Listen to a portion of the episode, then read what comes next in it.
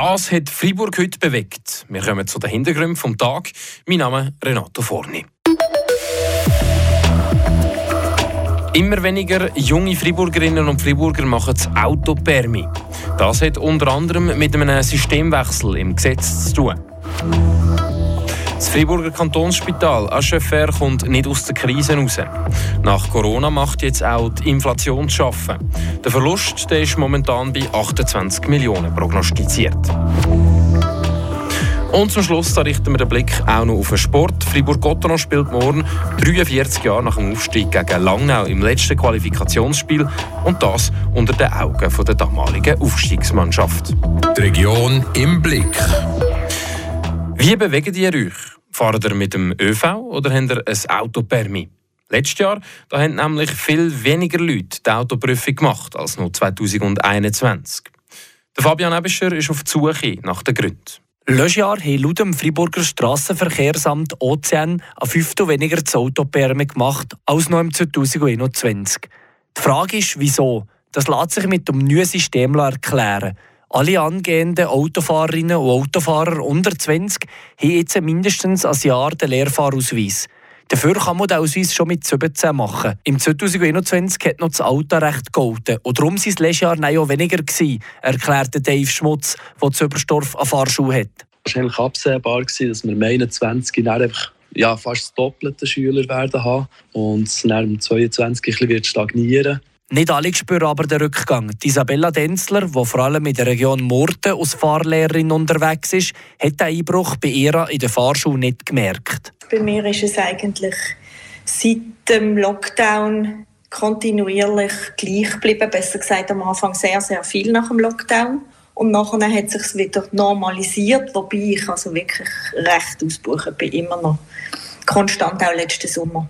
Der Systemwechsel ist für einen Fahrlehrer Jean-Claude Schmutz, der zu Tafel stationiert ist, eine gute Sache. Im besten Fall ist es so, dass die Leute relativ früh mal ein paar Lektionen besuchen, von einer gewissen Grundausbildung zu bekommen und dann über ein Jahr das im Privaten anwenden und praktizieren, was mir persönlich eigentlich eine gute Sache tut, weil man sammelt natürlich in der Zeit sehr viel Erfahrung. Ein bisschen anders sieht es aber der Dave Schmutz dünkt jetzt mir persönlich nicht die beste Lösung. Aber äh, ja, es ist jetzt halt mal so. Es ist einfach ein bisschen schade. Ich habe gemerkt, die Schüler, die motiviert sind, die unbedingt fahren wollen, mit 17 Jahren anfangen die verlieren auch ein bisschen die Motivation, irgendwie, wenn sie ein Jahr lang begleitet müssen fahren. Und ich habe gemerkt, es gibt auch fast mehr Bütze mit denen, die von Anfang an kommen. Weil, ja, wenn man es ein halbes Jahr nicht sieht, wenn sie sich dann irgendwie seichen oder so daheim und dann muss man das wieder ausbügeln. Sagt der Überstorfer Fahrlehrer Dave Schmutz. Der angesprochene Systemwechsel das ist sicher der Hauptgrund, warum letztes Jahr viel weniger Autoprüfungen gemacht worden sind. Aber auch der ökologische Aspekt ist für die junge Generation wichtig. Das HFR macht wieder mal Schlagzeilen. Das Freiburger Spital macht mit roten Zahlen auf sich aufmerksam. Nach zwei schwierigen Jahren mit Corona kommt jetzt auch noch die Inflation dazu. Der Philipp Bürgi weiß, wie es finanziell aussieht. Es ist eine mächtige Zahl, die das HFR heute hat vorgestellt hat. Am Ende des Budgets da stehen knapp 28 Millionen Franken Defizit. Das, obwohl man beim HFR probiert, im Zahlen in den Griff zu bekommen. Die Verwaltungsratspräsidentin Anna-Maria Müller ist frustriert. Natürlich ist das äh, beängstigend, aber es ist auch äh, vielmehr noch frustrierend, weil äh, mit den Maßnahmen, die wir ergriffen haben, wären wir auf einem viel, viel geringeren Defizit äh, angekommen. Aber mit der Inflation und den, äh, dem Teuerungsausgleich auf den Löhnen äh, und anderen Kostenfaktoren, auf die wir eigentlich keinen Einfluss haben, sind wir halt jetzt wieder in einem zweistelligen Defizitbereich und das ist, das ist sehr frustrierend. Der Frust der ist gross, weil die externen Faktoren die lassen sich nicht beeinflussen. Zum Beispiel, dass der Strom teurer kommt, aber auch das medizinische Material oder die Lebensmittel sind teurer kommen. Und am Schluss vor allem, dass die Löhne sind gestiegen wegen der Teuerung. Das verschlingt äh, 23,5 Millionen Franken. Äh, und eigentlich ist das Defizit, das wir ohne diese zusätzlichen Kosten äh, gewärtigt hätten, wäre auf einem guten Weg zu einem ausgeglichenen Budget gewesen. Noch nicht ganz, aber wir sind ja auch von einem äh, zweistelligen Defizit gestartet und wollten uns im Rahmen der Entwicklung hinaufbewegen. Und das wird uns jetzt wieder zunichte gemacht. Man laufe einem Hamsterrad, weil die Anstrengungen die wirken und eine Chemie muss so bremsen. Das schlägt auf die Moral. Das HFR, das sie momentan am Gespräch führen mit dem Kanton, aber auch mit Versicherungen. Ja, mit den Versicherungen müssen wir natürlich auch verhandeln, weil die Preise, die wir für unsere Leistungen bekommen, die datieren auf Daten äh, die unserer Kosten von, von zwei Jahren. Und das sind natürlich jetzt nicht mehr die gleichen Kosten.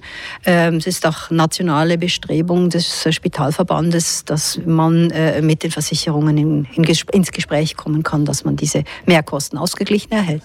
Sagt die Verwaltungsratspräsidentin Anna-Maria Müller.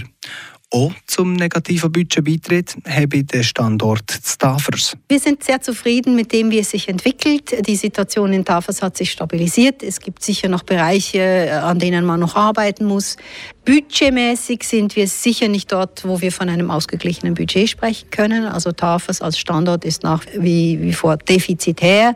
Aber wir hoffen, dass wir auch da mit Maßnahmen, mit eben dem, dem Ausbau des Gesundheitszentrums, mit, mit der Erhöhung der, der Frequentation kommen. Wir werden ihn nie schwarz bekommen, aber dass, dass sich das Defizit äh, auf das Minimum reduzieren lässt. Das sei aber auch in der Natur der Sache des Tafers. Schliesslich haben wir den Auftrag, in allen Regionen eine Gesundheitsversorgung zur Verfügung zu stellen. Und so wird sich dann das Jahr zeigen, ob die Inflation wieder ein bisschen runtergeht und das Budget entlastet oder ob es am Schluss dann wirklich ein Minus von 28 Millionen fürs HFR gibt. Dann verlassen wir das Kantonsspital und schauen jetzt noch auf die aktuellen Region-News vom Tag. In Visternance hat es brennt, Tobias Brunner. In Visternon-Sonogo ist gestern eine Käsekellerei abgebrannt. Etwa 20 Personen mussten aus den Kellern evakuiert werden. Sieben Personen erlitten eine Rauchvergiftung. Der kantonale Feuerwehrinspektor Martin Helfer war vor Ort im Einsatz. Also die Schwierigkeit ist die Konstruktion des Gebäudes, eine Metallkonstruktion, wo man einfach nicht äh, einfach einschätzen kann, wie lange das sie hat in der Hitze, wenn das die Träger nachgeben. Und äh, es ist dann auch zu dem Einsturz gekommen, wo wir glücklicherweise keine Leute drinnen hatten. Wie die Kantonspolizei in einer Mitteilung schreibt, ist eine Untersuchung zur Ermittlung der Brandursache im Gange. Zum Sport Ski Freestyle. Mathilde Grömo steht an der WM im georgischen Bakuriani im Big Air Final. Die Freiburgerin qualifiziert sich als Vierte für den Final vom Sonntag. Dort vertritt die Weltmeisterin im Slopestyle als einzige die Schweizer Farben. Andri Ragetti verzichtete auf einen Start. Alle anderen Schweizerinnen und Schweizer verpassten den Finaleinzug. Und zum Eishockey. Christy Domenico ist wohl zurück bei Freiburg-Gotteron. Die Zeitung La Liberté bezieht sich auf mehrere Quellen und bestätigt, dass der Kanadier nach einem Jahr Absenz ab nächster Saison wieder für die Drachen spielen wird. Nach einem Jahr beim SC Bern habe der Stürmer nun für zwei Jahre bei Gotteron unterschrieben. Die Region im Blick. Wir bleiben beim Sport. Morgen am Abend da steht für Fribourg-Gotteron das letzte Spiel der Qualifikation vom Programm. Gegen Langnau braucht es einen Sieg und zeitgleich muss Zug gegen Lausanne verlieren. Nur so kommt Gotteron noch unter die besten sechs und direkt in die Playoffs. Auch bei diesem Spiel dabei sind morgen die Copain, die Aufsteigermannschaft von 1980. Weil genau morgen vor 43 Jahren ist Gotteron nämlich in die Nazi A aufgestiegen. Fabian Weber. Ja, der 4. März, das ist ganz ein wichtiges Datum für jeden Gotteron-Fan. Am 4. März 1980, da ist Gotteron neu in der Patinoire des Augustins in der Unterstadt in die Nationalliga A aufgestiegen. Mit drin war der Köbo Lüdi, der entscheidende Goalschütz war er gar. Gewesen. Ein Tag, den er so schnell nicht vergisst. Ja, der wird immer in meinem Kopf sein, überall viele, viele Zuschauer, die heute, die dann in der Unterstadt waren und der Match äh, schon ähm, fünf natürlich schon ausverkauft war, wo alle Zuschauer schon drinnen auf Fondi und weiss nicht was alles gemacht haben, das ist bei denen auch noch in Erinnerung. Ein spezieller Tag für Köbulüdi und alle Gruppen von denen, wie man der Mannschaft dann zumal gesehen hat. Das ist genau, also der Name ist geblieben und äh, auch wenn ich auch in einem anderen Stadion in der Schweiz bin, wird immer von der Copain geredet und das ist eben die Mannschaft, die irgendwie aus Junioren Vize-Schweizer Meister gekommen ist, da, die, jungen, die jungen Unterstädtler und die sind zusammengeblieben und dann sind wir, ähm, haben wir ein paar Jahre erst äh, Nazi B gespielt, da sind wir eingekriegt in die erste Liga, aber sind zusammengeblieben sind wo ich da und dann nicht mehr ein. Das ist eben auch noch schön. Nie mehr ist Gotteron seitdem abgestiegen.